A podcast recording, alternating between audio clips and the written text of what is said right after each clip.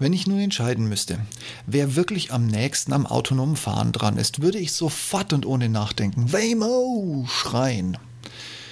Die Google-Tochter hat die neueste Technik, die fortschrittlichste Software und die meisten Funktionen und den umfangreichsten Erkennungsschatz von Fahrradfahrern, Fußgängern und den in den USA so häufig und auch so beliebt vorkommenden Rotlichtfahrern.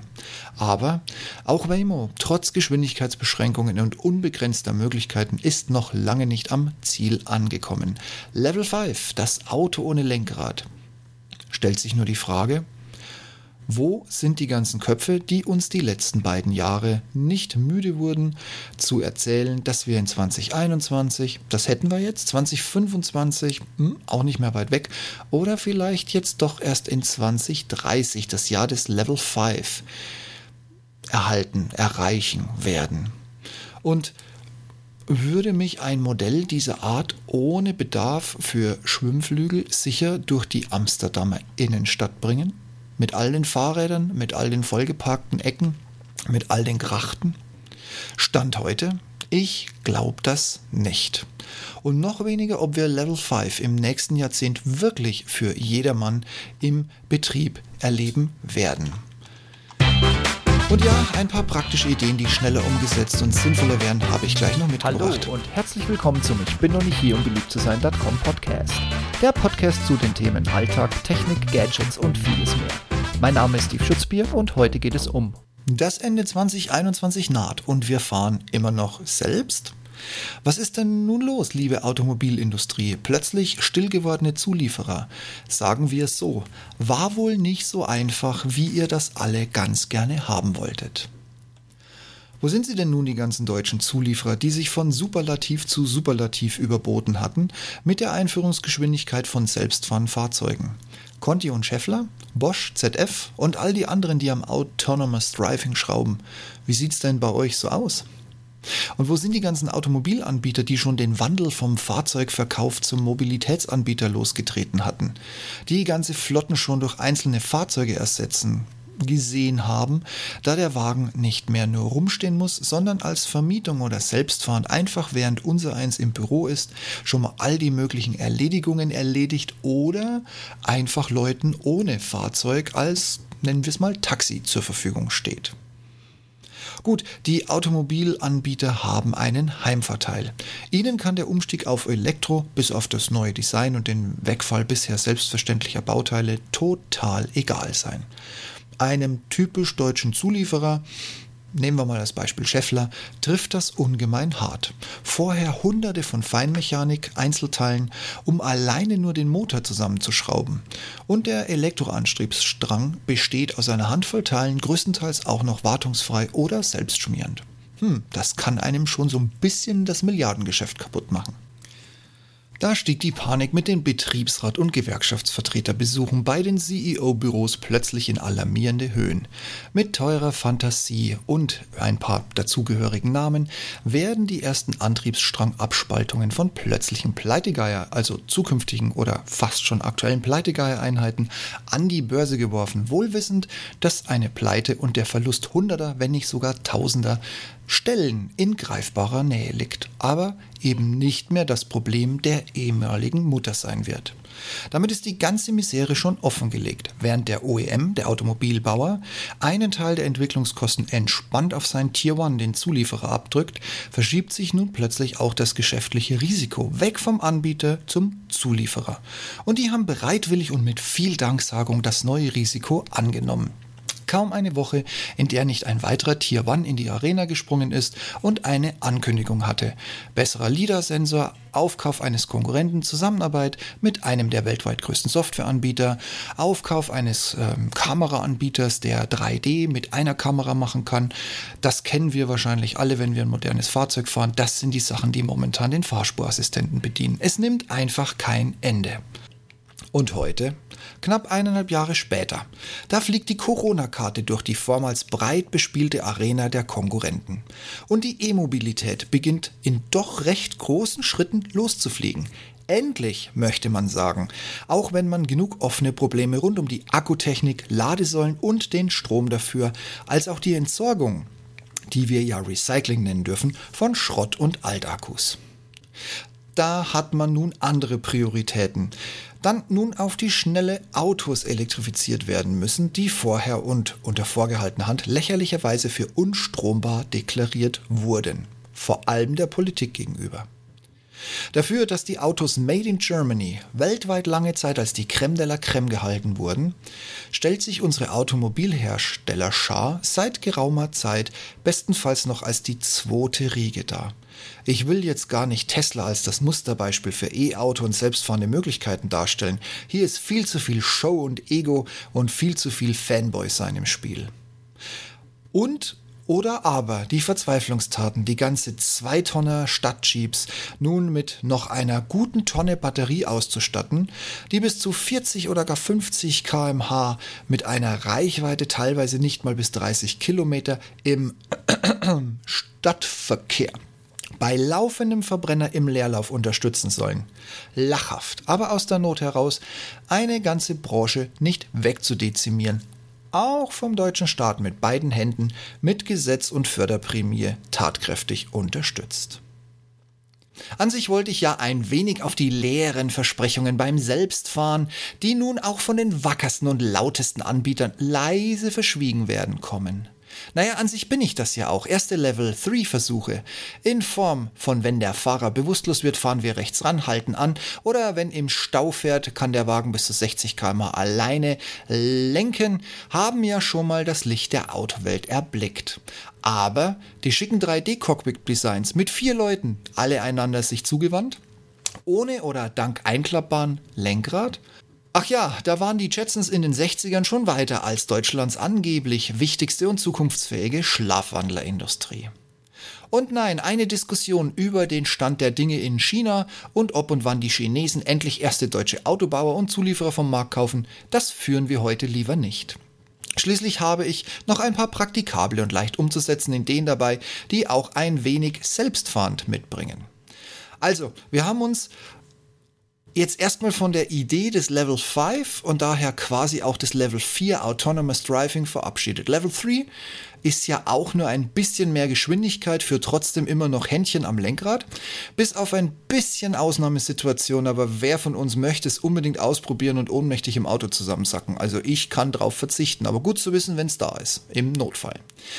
Und dafür fängt nun endlich, ist endlich korrekt in Deutschland die E-Mobilität los, die uns vor neue und andere Probleme stellen wird. Okay, ich wiederhole mich. Schluss, ich mache weiter. Nun gut, jetzt sind wir alle auf dem gleichen Stand, keine Ausreden zulässig. Deshalb zu meinen Vorschlägen. Stichwort Parken. Jeder kennt das Problem der Städte. München, Hamburg, Berlin, Düsseldorf, Frankfurt und so weiter und so fort. Parklücken kommen und gehen. Ärgerlich nur, wenn eine Mittelklasse-Limousine den Parkplatz räumt und sich danach ein etwas unerfahrener mit dem Kleinwagen mittig in die Lücke stellt und so faktisch zwei Parkplätze blockiert. Also immer noch zwei Parkplätze blockiert. Oder das stete Kommen und Fahren, das eben auch mal mehr, mal weniger Luft lässt, aber in Summe auch Parkfläche verschwindet. Hier spielt die E-Mobilität einen Vorteil aus, verbunden mit banalen, bereits existenten Sensoren.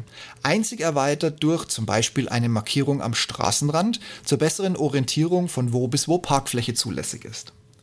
Ich fürchte, ihr habt die Idee schon erraten. Lasst die Autos doch einfach nach dem Parken selber auf minimalen Abstand stellen. Das würde in einer normalen Straße im Schnitt entspannt zwei oder mehr Parkplätze ermöglichen. Um die Wartezeiten beim Auspacken zu minimieren, drückt man auf dem Weg zum Auto auf dem Handy eine Taste, klick, sortieren sich die parkenden Fahrzeuge selbst abgestimmt auseinander. Dafür könnten ja auch kurzfristig Zufahrten als Abstellfläche benutzt werden. Also nicht Abstell in dem Sinn, sondern man könnte halt einfach kurz diese Zufahrt zuparken. Na, Wer findet das nicht für eine großartige Idee? Wie gesagt, je mehr Elektro wir auf die Straße kriegen, desto besser können wir das umsetzen, weil die ganze Zeit einen Motor im Leerlauf stehen zu lassen oder die ganze Zeit während dem Ausparken äh, Diesel gegen Benziner laufen zu lassen, das bringt's nicht. Aber mit E kriegen wir das hin. Und dann komme ich zum nächsten Punkt, Parkplatzfindung. Jeder von euch hat mit Sicherheit schon mal mit ein wenig Misstrauen eine dieser magischen Parkplatz-Apps geladen und genutzt, nur um frustriert vier Querstraßen weiter ohne App-Unterstützung endlich eine Ecke zum Abstellen des Fahrzeugs zu finden. Meine vorstehende Parken-Idee würde hier zuverlässige Daten liefern. Zum Beispiel, ich habe es schon angedeutet, ein Magnetstreifen am Straßenrand oder vielleicht sogar ein kompletter QR-Code farblicher Markierung. Teilt den Fahrzeugen genau mit, wie lang die Parkfläche ist die kennen dann wiederum knapp auf knapp völlig automatisiert die Beparkungssituation und können so mit anderen entsprechend ausgestatteten Fahrzeugen, die wiederum ihre Länge und minimale Abstandsparameter fürs automatische Einparken übermitteln, zielgenau Parkfläche rund um das gewünschte Fahrziel vermitteln. Auch hier ist der Vorteil, dass der Umparkvorgang bereits beim Annähern an den Parkplatz autonom beginnen kann und das Fahrzeug dann selbst parkend in die Lücke setzt und sich mit minimalem Abstand in die gesamte Parkreihe eingliedert.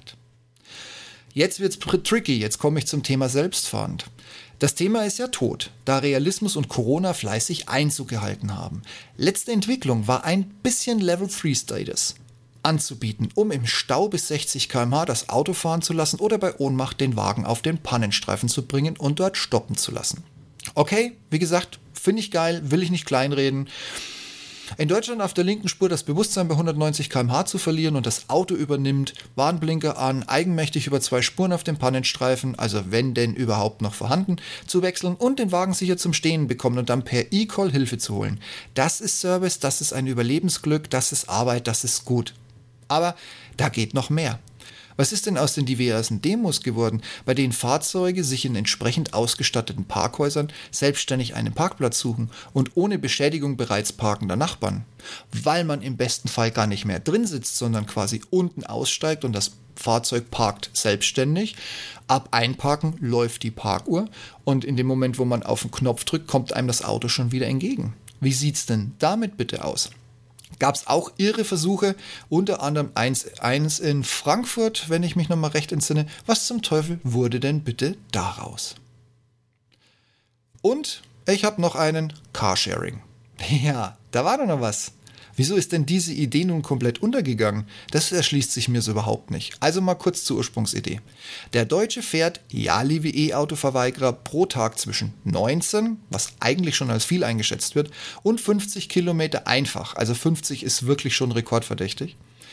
In der Mehrheit eher die 19 Kilometer, wie gesagt. Gute 90 Prozent steht der Wagen also nutzlos als Abschreibungsobjekt dumm rum.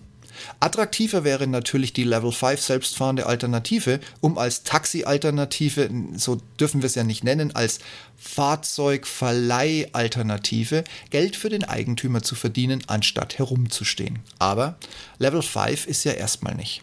Allerdings würde sich zum Beispiel ein E-Auto bei dem einfach die Abschreibung nicht so hoch ausfällt wie bei den bisherigen Mühlen, hier im Gegensatz anbieten. Auch wegen der wesentlich geringeren Abnutzung, also mal von den Reifen abgesehen, wenn man ständig 3,x Tonnen Akkugewicht trägt und damit einfach einen gigantischen Abrieb von Plastikfeinstaub produziert.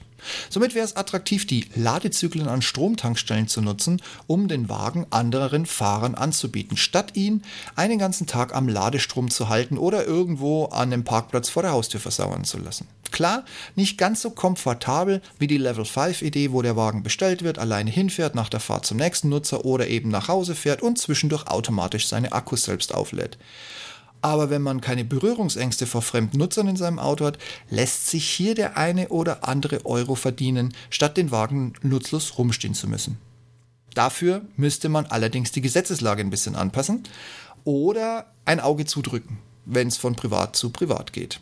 Und die Versicherungsindustrie müsste, na gut, ihr seht schon, ein paar Probleme müsste man noch bekämpfen, aber in der aktuellen Corona-Zeit und mit dem Ende des Wahlkampfs wird sowieso der nächste Lockdown Realität, was bedeutet, das wird auf absehbare Zeit kein realistisches Szenario.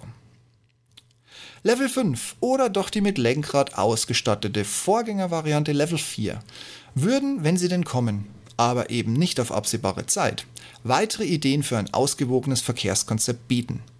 Damit könnte man tatsächlich die Anzahl der Fahrzeuge reduzieren, ohne dass der Einzelne einen Verlust oder ein, eine, äh, einen Rückgang seiner Lebensqualität befürchten müsste. Also nicht nur arbeiten, während das Auto einen zur Arbeit bringt, sondern vor allem um die unproduktiven Standzeiten der Blechkisten zu minimieren und zusätzliche Dienste und damit Einnahmen zu generieren. Tja, leider Zukunftsmusik. Bis das läuft, das wird nicht einfach. Jedoch würden sinnvolle Anpassungen im Parkraum das Stadtleben ein wenig vereinfachen und mit gleicher Fläche weitere Stellplatzmöglichkeiten ermöglichen und parallel den E-Antrieb zusätzlich Vorschub bringen, wenn man das politisch denn wirklich möchte.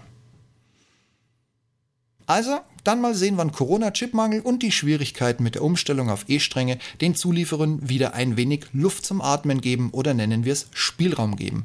Tolle Bilder und Strategien für uns Konsumenten zu zaubern, wie Fahren in drei Jahren so aussehen könnte und was man damit und oder stattdessen alles machen könnte. Tja, davon habe ich zu viele gesehen, Leute. Ich glaube euch kein Wort mehr. Conti, Bosch, wie ihr alle heißt. Liefert. Nicht labern, nicht malen. Oder anders gesagt, und damit bin ich fertig, die Botschaft höre ich wohl, allein mir fehlt der Glaube. Dann macht's mal gut. Bis zum nächsten Mal. Bleibt gesund, lasst euch nicht unterkriegen. Viel Erfolg bei der Wahl, die ja jetzt schon langsam groß in die Schritte kommt. Und bis zum nächsten Podcast. Ich freue mich. Ich freue mich auf euch. Macht's gut und bis bald. Und hier klopft eine junge Dame an die Tür, die Sehnsucht nach mir hat. Ich muss los. Ciao.